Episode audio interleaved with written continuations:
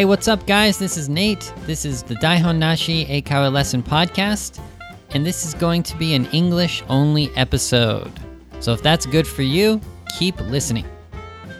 All right, so this week has been really busy, but I'm finally recording this episode, so I'm really excited. And for the regular announcements, just remember to follow us on Twitter and on Facebook and also Instagram and YouTube. So those four places. On Twitter, you can follow the Daihon Nashi Eikaiwa Lessons Twitter page, and we usually post so you can find my private Twitter and Sota's private Twitter. I am Nate Sensei, and Sota is Ego. No, no, no. What's his name? Yeah, yeah, yeah sorry. Eigo no Sota, right? Also on Facebook, that's where the Daihon Nashi Eikaiwa Lesson Facebook page is. I'm trying to post there more. I want to interact. I want to talk with you guys more. I want questions. I want to discuss topics. So in the future, I'm thinking I might want to do a Q&A episode. So question and answer episode. Recently, I've been asking what kind of topics you want me to talk about for the English only episode. So maybe in the future we can have a topic or have a episode where it's like Q&A. So you can ask me a question and I'll answer a lot of different questions on one English only episode. So if I do that, I will be posting on Facebook, and then you can ask me a question on Facebook.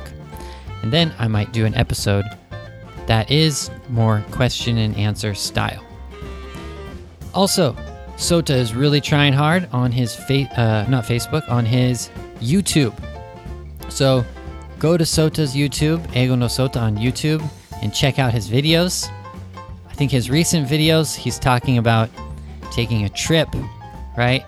So I think that's really exciting for him. He wants everyone to kind of help him out, and he wants to help you guys out if you haven't gone on a trip. So I think his recent video is about him, um, like before he goes on a trip, kind of like planning and doing something. I haven't watched the video yet. He just, I think it's just coming out today. So you guys got to check that out. Uh, I think later tonight should come out, so you, you can check that out. All right, so that's all for the announcements and chat. Let's get into this week's episode.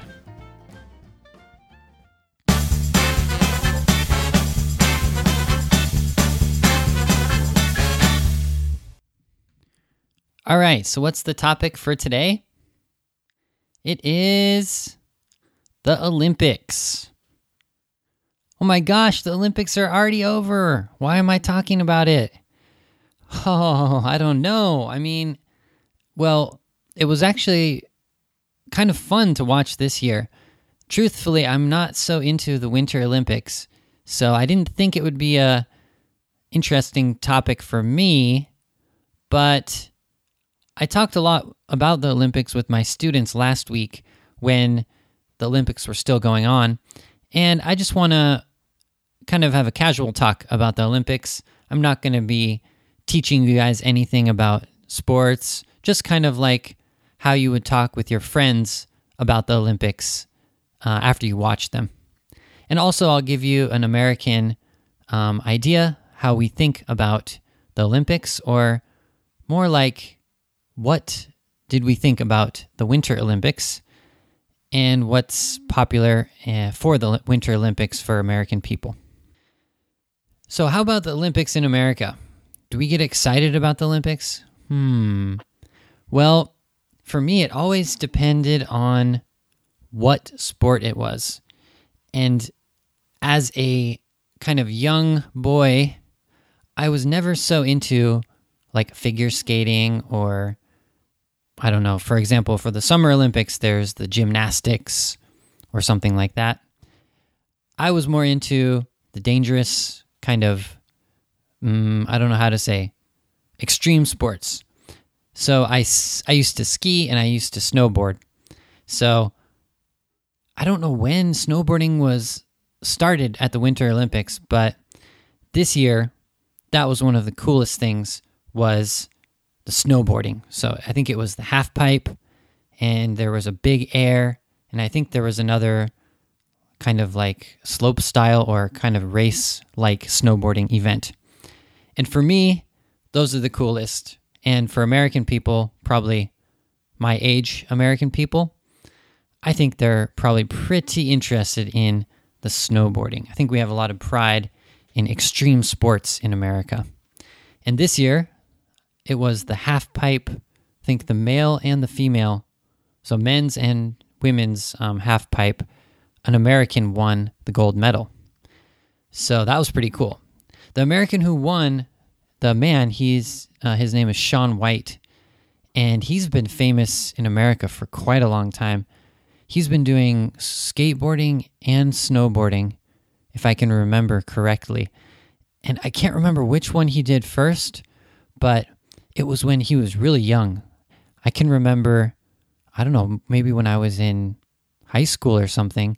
And then Shaun White was this little kid who was, I think he was skateboarding, possibly snowboarding at that time too. And he was beating older people at um, extreme sports like skateboarding. And it was just like amazing. He was kind of, I don't know how to say, but like a, not a genius, but like a, I don't know, a genius basically. So that's, that, that's the most interesting uh, part about the Olympics for me when it comes to being really like interested in the sport. But this year, I kind of got interested in some other sports. So I just like happened to be watching the TV and there was cross country skiing. Oh man, that is a weird sport. no, I don't know. If you're a cross country skier, I have respect for you, of course, but it, it's so interesting to watch it as a as a race.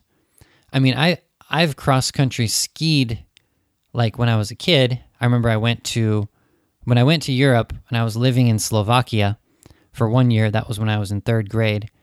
We tried cross country skiing, and I got the feeling like in Europe, cross country skiing was more popular because I don't really know any of my friends, being from California, who have done cross country skiing. I'm not sure if it's maybe it's more popular in different areas in America, but in California, I didn't know any other young people who did it. I guess maybe older people do cross country skiing. I don't know. That's just my my kind of image of the sport. But anyways, I was watching it on the TV. I think it was a few weeks ago for the Olympics, and it was so weird. It was like they were they were in these track these ski tracks and they were going so fast and they were right behind each other. So one of the person's ski and the person behind them ski were almost touching. That was the weird part about it for me. I thought, well, what happens if one of them falls down? And then when you're watching, it looks like they're going to fall down, but they didn't. but if one of them fell down, I think all of them would fall down. It's crazy. So just seeing that kind of intense, serious kind of effort given the the effort that they put out um, for the Olympics, I think it can make almost any sport a little bit exciting to watch. So this this year I did get kind of interested in some different sports like there was a cross country skiing. Of course, ice skating. Like as an American, I remember watching ice skating back in the day, so very very long time ago, back when there was this controversy in America. Controversy means like this big kind of problem where it was Tonya Harding and Nancy Kerrigan, and Nancy Kerrigan was the the I guess the one that was really everyone looked up to, and she's like the best and uh, Amer- American figure skater. She's just amazing. And Tonya Harding, I I can't remember the story exactly, but she I think she was a little bit lower than Nancy Kerrigan, maybe kind of like second place to Nancy Kerrigan's first place. And so, well, I mean, Nancy Kerrigan won some um, medals at the Olympics, but kind of in the middle of her her career, there was this issue. There, there was this attack where um, Nancy, uh, where Tonya Harding had her attacked uh, I guess it was her ex husband. I'm I'm checking right now. It says ex husband. Um, so, um, I remember that situation, and I think because I don't know because of the news or because Nancy Kerrigan was such a good ice skater that during that time everyone was just obsessed was watching um, ice skating. And i think that was in the 90s so 1992 93 94 and yeah nancy kerrigan i think she must have got people interested in uh, watching the ice skating. So that kind of reminds me in japan of the famous hanyu yuzuru. So he won the ice skating this year and watching that and watching Japan's reaction to him winning was just so cool. It got me kind of interested in uh, Japanese ice skating or just ice skating in general uh, again. And I watched the replays of you know Hanyu's performance, and I watched all the news, all his interviews, and also the the person who came in second. I think his name was Shoma. Um, he was also pretty. He was, I mean, he was amazing. So he came in second. So watching those two win kind of got me back interested in ice skating. And it started to make me think when have I gone ice skating before? And have I tried to do some kind of like jump when I was ice skating? No, no, of course not. But I've gone a few times, and the time I can remember is um, I went for a kid's birthday party. It was my friend who was having, um, I don't know, maybe fourth grade or fifth grade or sixth grade birthday party. It must have been sixth grade, I think. And he he had invited girls and boys, and so I remember we were kind of excited to have a, I don't know, a co-ed ice skating. Co-ed means um, girls and boys together. Um, co-ed kind of ice skating uh, not like a romantic situation, but the guys were talking about, oh, who are you going to ice skate with? And like, we wanted to look cool, so we didn't want to fall down. And I remember, of course, when you're ice skating the first time, you fall down, right? Really quickly. So I remember just like ice skating for 10 minutes or 15 minutes and falling down a bunch. I think one of my friends, he he fell down like in front of everyone and everyone was laughing. So ice skating is a cool way to just like kind of lose yourself. Like you, no one is good at ice skating the first time. And it's really amazing to think about how someone like the, you know, professional figure skaters like Hanyu can do those tricks. So four spins. It's called a quadruple axel, I think it is. I think that's what he was doing with four spins. So trying to imagine jumping, doing four spins, and landing is just crazy. Like, I can't even stand up on ice skates. I would fall down. But he's doing four spins and then landing. And the the craziest part was he said he was in some pain. He had some kind of injury. So he was he was surviving and doing the best ice skating in the whole world, right? For men wow. So that got me into um, ice skating as well, uh, watching Hanyu and just watching Japanese people's reaction to it. And when I watched the other ice skaters, I was thinking, what? Why did Hanyu win? Like I didn't know about Hanyu's kind of skill, and I watched back. Um, the, I watched it again, the replay, and I was like, oh, I see. I know why he he won because he's so much more like elegant and when he jumps it just looks like art or something. It's like it's just beautiful how he uh, how he ice skates. And of course um, shoma was amazing too. But you can just feel like when hanyu was doing those four spins in the air it's just wow you can't even compare. It's just the art the elegance of it was just amazing. So yeah besides that um, so i already talked about cross country skiing and what was it uh, snowboarding yeah uh, i kind of skipped over snowboarding but uh, american people at least younger people really like snowboarding so i think that's the thing that lots of guys are going to be excited about in america of course, the kind of traditional thing is skiing. So, of course, in America, we we think we have you know good skills for skiing as well. So the downhill skiing and the ski jump and stuff like that, I think American people have a lot of pride. So yeah, and this year I think um, a few Americans won medals for um, skiing as well.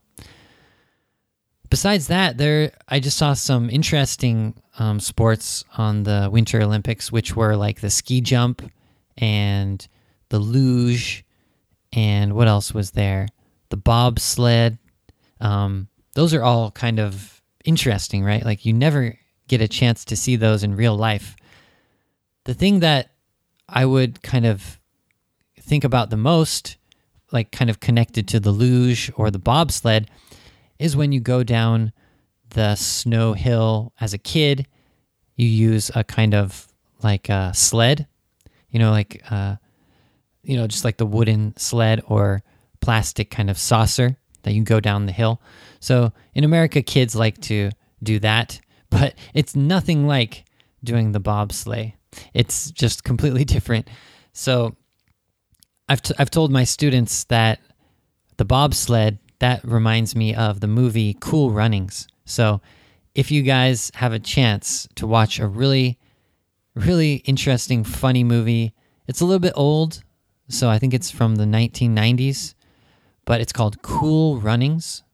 And it's about a Jamaican bobsled team who decides they want to compete in the Olympics. And of course, Jamaica, there's no ice, there's no snow.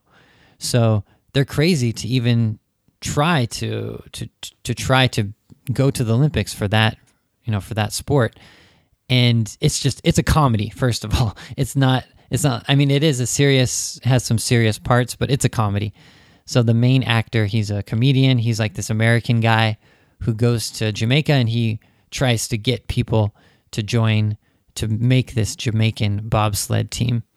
So if you guys have time, check out that movie. Um, I watched that movie in my childhood, maybe when I was in elementary school, and it was a popular movie with my friends and family at that time. So you guys should check that out for uh, kind of get a feeling about, I don't know, uh, Olympics or um, just a, it's a nice comedy to watch. And I can't forget to mention in Japan, it was just this big story about the curling team.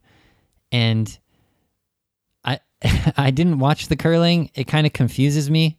I know most people probably feel the same way. It's like I don't understand how it works. I used to actually play a game. So I played a game called Shuffleboard, which is very similar to curling, except it's not on ice. It's just on a regular ground. And you use a stick to push a kind of disc. And it's the same style where you want to land the disc on a certain point and you want to hit the other people's disc away. So I have I have that game in my mind. It's called Shuffleboard, but I've never played I've never done curling before, and it's just such a interesting weird sport, isn't it? And this year the the women's Japanese team won the first like curling medal ever or the first curling medal in such a long time. It's kind of amazing that this kind of strange, interesting sport that the new country can come in and, and win it just out of nowhere. Really exciting. So I know I saw so much information on social media about the Japanese curling team, and it's just a great story. So I haven't checked the news in English about the, that story, but if anyone like wants to tell me about what happened or I've I've seen a lot of news that I couldn't understand about that, but it just sounds like a just sounds like an amazing story. I should I should check the English news about that because I think those women who won probably have an interesting story about how they practice and how how they finally won. But curling, man, that is a weird sport. You push that like disc thing and then it kind of like slides along and then the your teammates have to like rub the f- in front of the disc to make it go faster. I know everyone's probably thinking the same thing, but does that make it go faster really? Rubbing in front of it, does that really make it go faster? Like I, I haven't watched the English explanation for curling. I just watched it on Japanese TV, so I couldn't understand what what, what they were talking about. So, like rubbing in front of the disc for curling, that makes it go faster. And another thing is how do they how do they rub the front of the disc, but then they don't hit the disc or they don't hit the other discs? I thought that was just amazing how they could avoid touching the other discs, but they're they're skating and they're moving their those uh, sticks. Oh man! So yeah, if anyone's into curling, um, let's have a discussion about this on the hashtag Daihonnashi Eikaiwa hashtag or on Facebook because it just I don't know. It seems like such an interesting sport that mm, I don't know. I'd like to I'd like to learn more about it now since Japan is a medalist. Uh, you got the medal in that sport, so maybe in Japan curling will become more popular. All right, guys. I could just I guess I could just keep on talking and talking about the Olympics. I didn't think I could talk enough about the Winter Olympics this year, but I guess I did watch quite a few events and I did see some on Japanese TV and I read some news in the um, English. I today, oh my god, I forgot. I didn't even talk about skating or the sorry, speed skating. That was the most interesting. I forgot. Oh my god. Um, that was the most interesting thing for me, but I totally forgot about it. I remember I was watching the with the women's pursuit where the Japanese woman won and the way she won was freaking amazing. So there was a group of like, I don't know, 15 or 20 people and she was just in the middle of the group the whole time. And then at the last second, like I don't not last second, but the last turn, somehow she came in front and won. And like, oh my God, I don't know how that happened. So I, I don't know anything about skating, so I don't know what was, I don't know what her strategy, I don't know how she did that. But yeah, I really need to check some English information about these different sports because I was watching on the Japanese TV, so I couldn't understand the explanations or how they could do that or how they won. So yeah, I'd like to I'd like to talk with you guys, or I'd like to um, you know discuss these different um, Olympic events. I know it's already finished. We have to wait what four more years until the next Olympics, but oh, sorry, until the next Winter Olympics. So of course we can talk about Summer Olympics coming up soon, but Winter Olympics, the luge, curling, ice skating, uh, snowboarding, skiing, we have to wait four more years until the next one. Can you wait? Oh, I don't think I can wait. And what's going to happen next next Olympics? Is Hanyu gonna is he gonna come back? Is Sho, um, Shoma is he gonna win? Is, are the women's curling team gonna get gold? What's gonna happen? I'm kind of excited now just from talking about it, I've gotten myself excited. So, anyways, tell me, tell me, I want you guys to tell me what was your favorite event or your favorite like performer, not performer. Well, performer could be like ice skating, right? But I mean competitor, the person who was in the event and they won the medal or something like that. So, in that case, tell me your either your favorite event or your favorite um, competitor in the Olympics. Let's do that for the hashtag. So, hashtag Daihonnashi Eikaiwa lesson. What was your favorite event for this year's Winter Olympics? Or who was your favorite competitor? Also, let's discuss the different events. So, curling, what is it? How do they win? Um, the speed skating pursuit. How did she win that?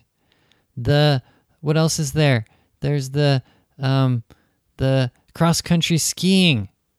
Oh, no one cares about that? No, just kidding. no, I'm sure people care about that. It seems like more of a European sport, but anyways. All right, guys, I've already gone too long. It's almost 25 minutes up. So I should finish up right now. So, guys, thank you so much for listening. Use the hashtag Daihonnashi Eikaiwa lesson. And remember to follow us on all the social media. So, first, that's Twitter, and that's Daihonnashi Eikaiwa lesson, but also Nate Sensei and Eigo no Sota. And then there's YouTube, Instagram, and also the Facebook.